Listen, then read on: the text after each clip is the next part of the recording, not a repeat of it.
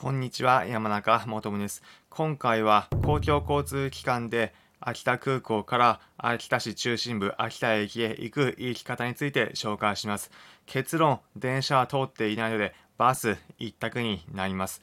空港降車口から出て秋田県や生ハゲなどの出迎えを受けた後、まっすぐ進むとバスの券売機があります。こちらで大人1人片道950円の秋田駅までのチケット購入します。券売機買った後、まっすぐ進んで左側に行くとすぐにバスが見えます。バス、車内には荷物入れる場所もあるので、大きなトランクケースなど持っていても大丈夫です。車内は至って快適に過ごせる大型バスでした。